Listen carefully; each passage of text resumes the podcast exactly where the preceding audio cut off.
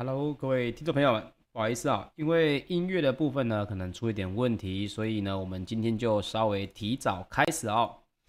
好的，时间呢已经来到了将近七点五十九分四十秒。OK，我们先来讲讲今天呢我们主要要来说呃美股跟陆股哦，还有石油方面的一些重大的新闻。首先，我们先来说一下美股的方面。呃，根据的昨天哦，大家应该也看到夜盘了。为什么美股又开始在大涨了呢？主要呢还是因为 Netflix 以及脸书的反弹呢，激励了大型的 K 科技类股，让美国的四大指数在五号是全面的弹高。那么道琼工业平均指数呢，在十月五号中场是上涨了百分之零点九二。纳斯达克指数则是上涨了百分之一点二五，标准普尔五百指数呢，则是上涨了百分之一点零五，费城半导体指数呢，则是上涨了百分之一点四八。那么 Netflix 呢，是跳涨了百分之五点二一，收在六百三十四点八一元哦。那这个价位到底有多高呢？目前 Netflix 已经创下了历史的收盘新高。那么根据市场的报道。目前呢，投资人也是看好 Netflix 即将公布的第三季的财报。那预测呢，订阅户的流失率哦将会偏低，还会增添新用户。那当然啦、这个大家也聊到啊，这可能也跟所谓的韩国的鱿鱼游戏有关。所以呢，大家也会去订阅网飞来看一下相关的这个节目哦。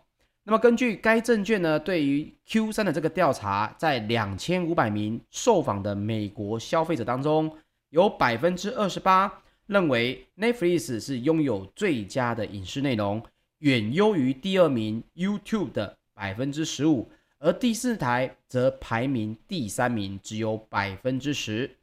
那另外，脸书在四号重挫了百分之四点八九之后，五号也反弹了百分之二点零六。收在三百三十二点九六美元。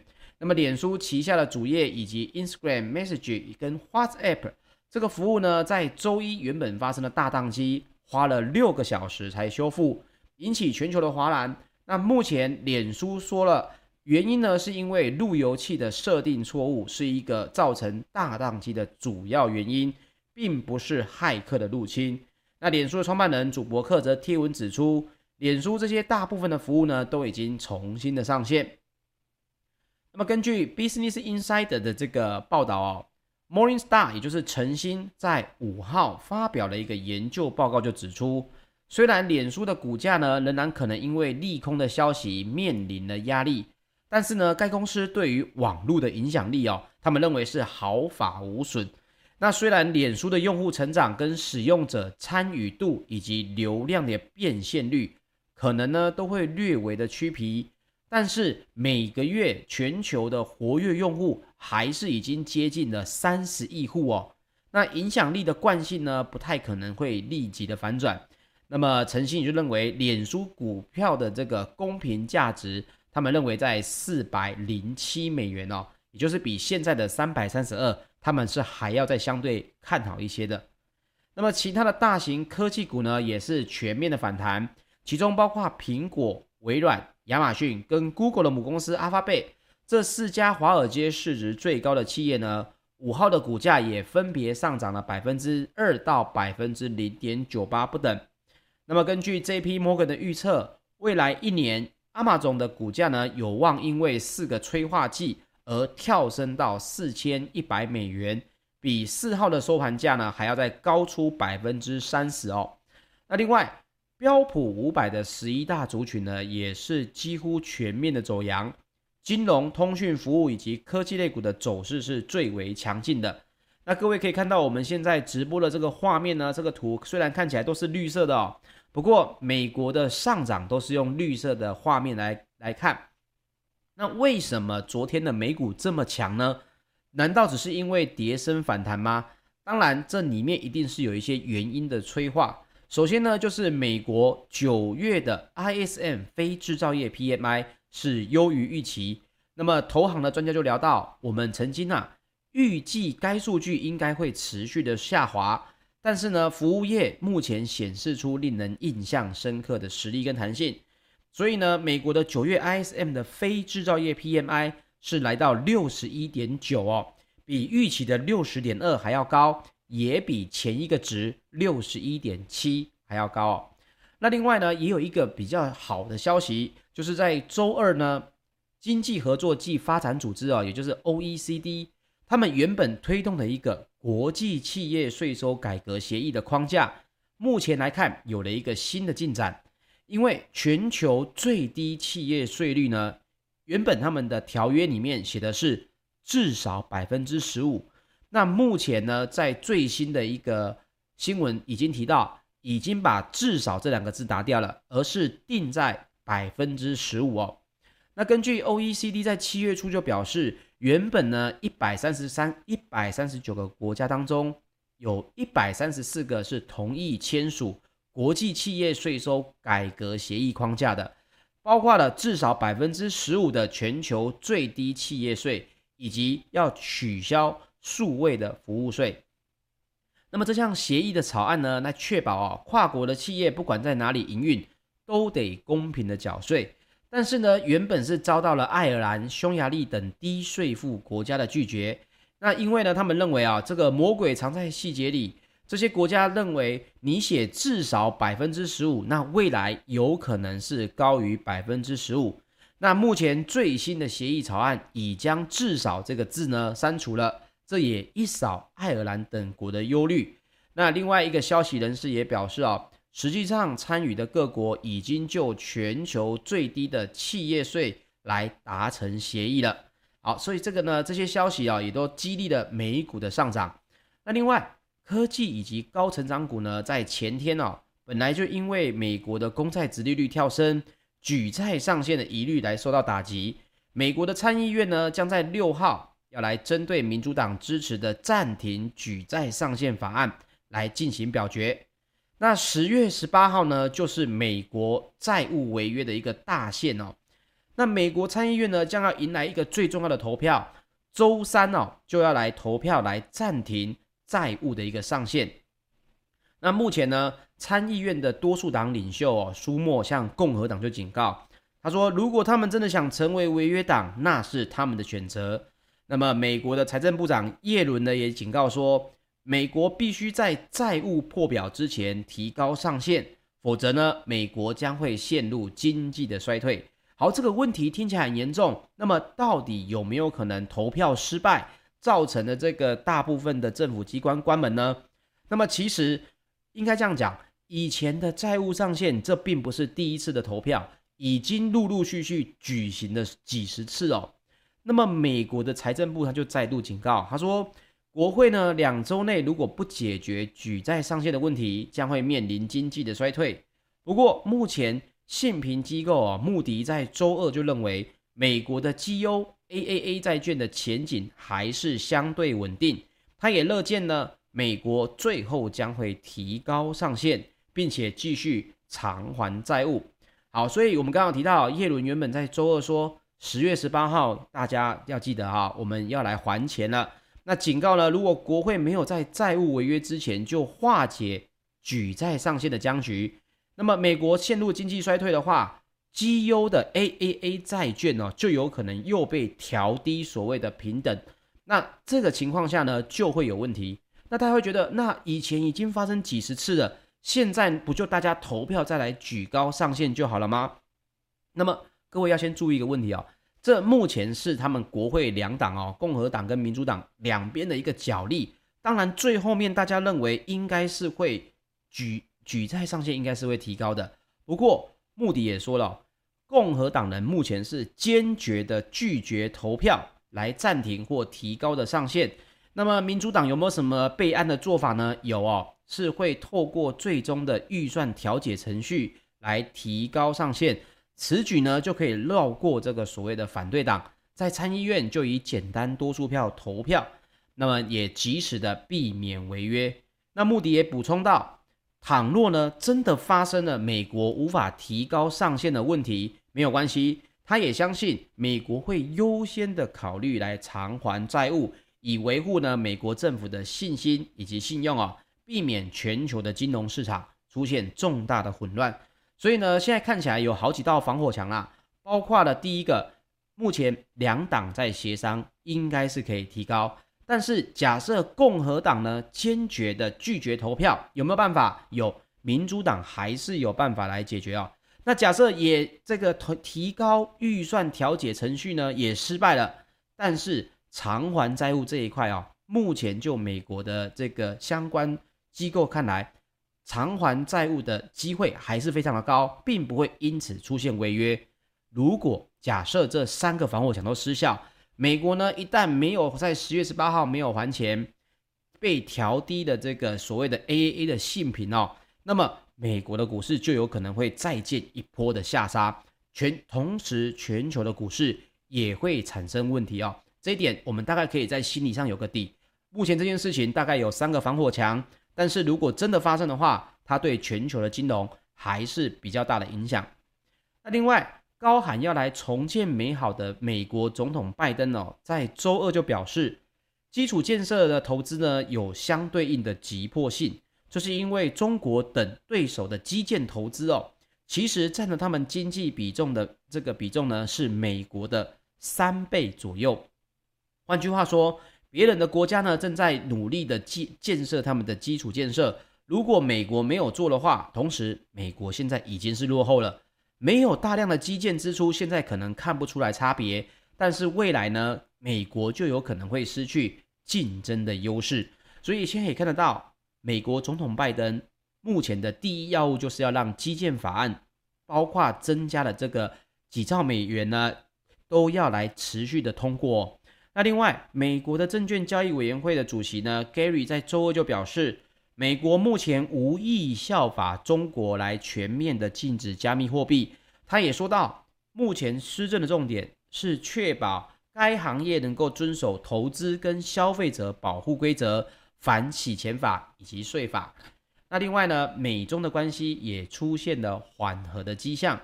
白宫呢在周二就公告，美国的国安顾问苏利文本周将与中国最高外交官。在瑞士会面哦，那么两国呢正试图重建沟通的管道，来落实两国元首的共识。所以目前看起来好消息是稍微偏多了一些。那么呢，接下来我们来看看欧股方面呢、哦。周二的泛欧 STOXX 六百指数也是跟着大涨了百分之一点一七，也创下了七月二十一号以来最突出的一个表现。那么欧洲的三大指数呢也是齐扬。欧洲的科技类股哦，在先前七个交易日原本是连续的走低，跌幅呢甚至高达百分之十一点七。五号呢也终于止跌回升，弹高了百分之二点二。那另外，车用晶片的巨擘英飞凌也飙涨了百分之四点八。那该公司在五号有表示哦，目前全球晶片荒之下，二零二二年呢，他们的投资金额。还要再提高百分之五十，从今年的十六亿欧元，明年呢将会提升到二十四亿的欧元。同时，英飞凌也预测明年的营收将成长百分之十四到百分之十六。哦，这是一个非常惊人的数字哦，因为是两位数的成长。那么销售的成长呢，将来自于产能以及价格的提升。那另外，IHS 的 Market 欧元区综合采购经理人指数，也就是他们的 PMI，在九月份呢，欧元区是稍微偏弱了一点哦，中值是五十六点二，低于八月的五十九。那这个目前问题看来是主要在通膨的压力跟供应链的问题，还是伤害了企业的成长。好，接下来我们来稍微补充一点中国方面的相关新闻哦。大家应该都已经知道了，中国在限电有两大原因。第一个呢是煤炭的这个采购量哦跟价格哦，实在是让这个发电呢非常的不划算。另外一个问题呢，为什么会限电，也是因为他们部分的地方政府哦，急着要来完成所有的所谓的这个环境的降碳的指标哦。那么中国呢，就因为煤炭供应短缺，国家祭出了能耗双控的政策，就导致了。之前看到的全国爆发了一个限电的危机，甚至呢不少工厂哦也遭到勒令的停摆。但是各位不要觉得说，哎，它停摆是中国方面的企业停摆啊，跟我们全球经济有什么关系呢？主要是因为目前中国还是全世界各地的一个主要的生产基地哦。如果呢工厂停摆，让这个价格呢不断的上涨的话，各位不要忘记，目前全球最担心的话题还叫做所谓的停滞性的通膨。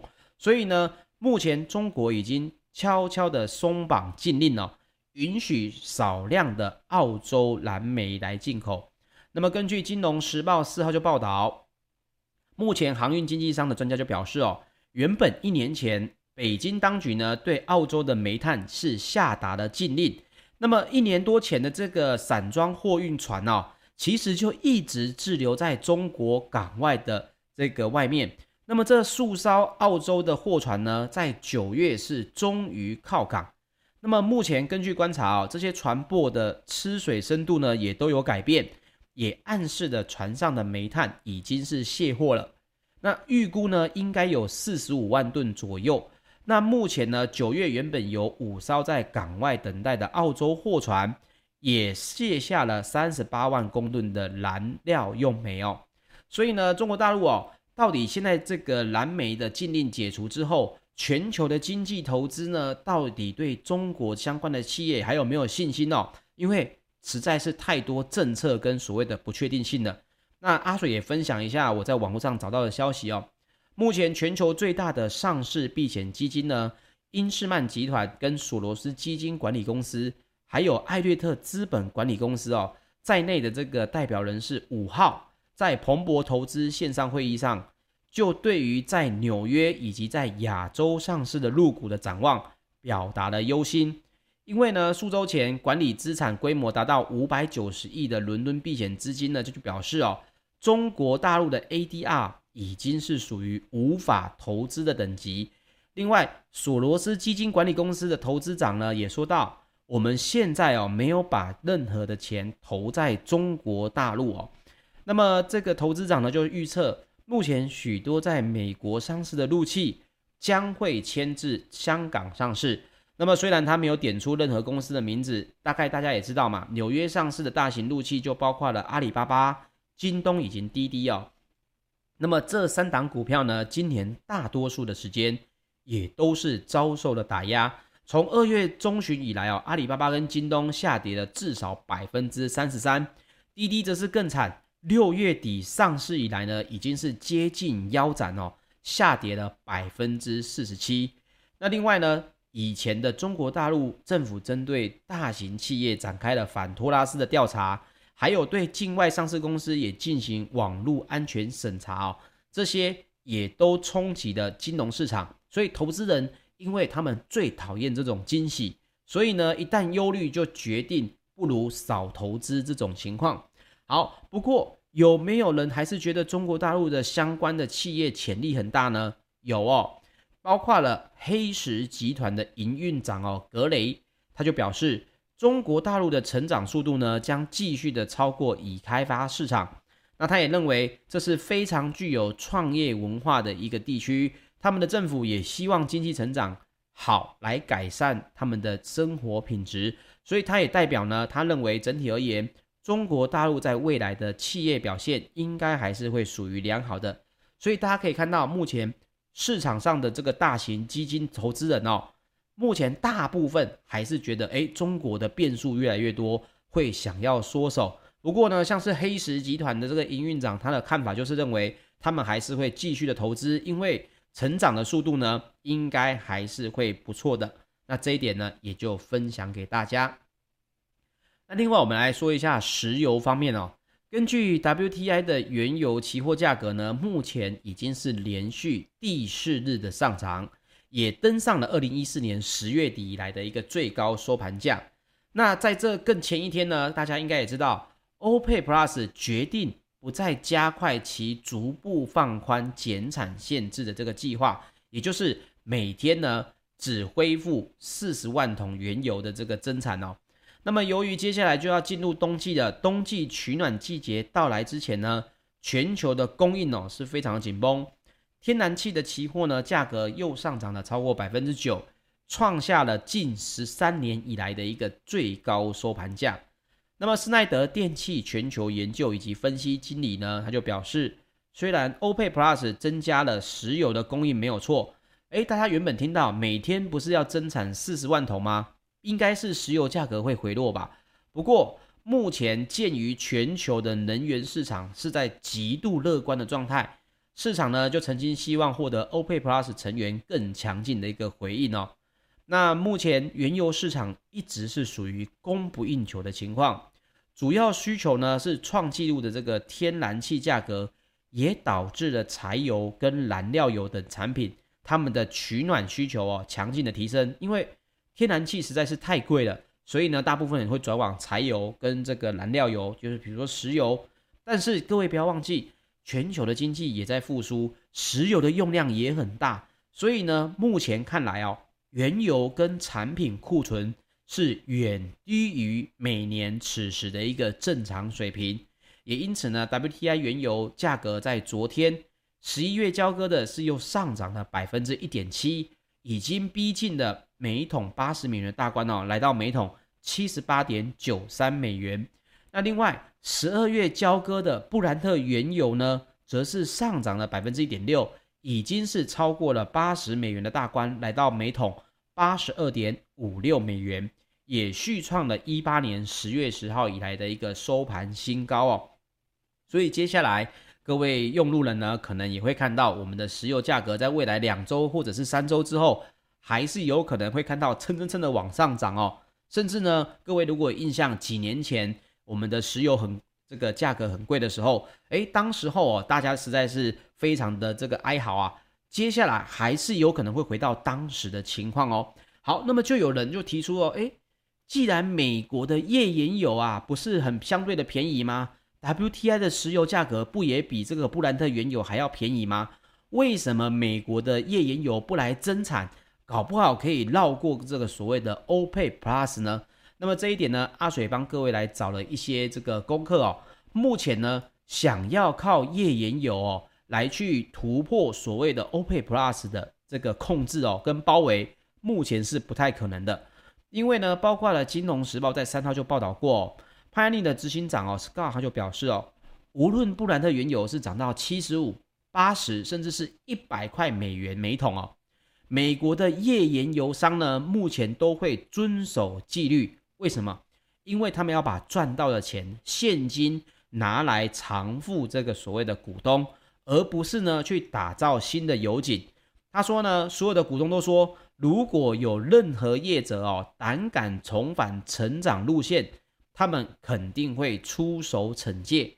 所以目前呢，他也认为世界呢想要依靠美国页岩油，靠美国输出哦，目前是有点困难的。还是受这个欧佩呃跟欧佩 Plus 相关的这个控制哦。那么目前日产量呢，大概是接近三十六万桶啊，也是二叠纪盆地最多产的这个产油商。那目前该公司也宣布哦，要将明年的产增产的限制幅度呢，限制在百分之五哦。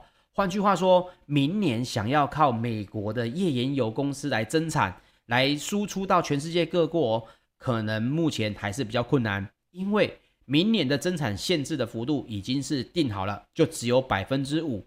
这百分之五的数字呢，跟前几年的双位数的成长哦，还是有非常大的落差。所以呢，投资人呢是不敢要，哎，投资人是不希望他们的页岩油公司哦，是来做所谓的再继续增产、打造新油井的情况。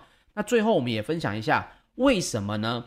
原因也是因为过去十年呢。美国哦，其实已经是全球最大的产油国了。二零一九年哦，他们的日产量就已经接近每天一千三百万桶。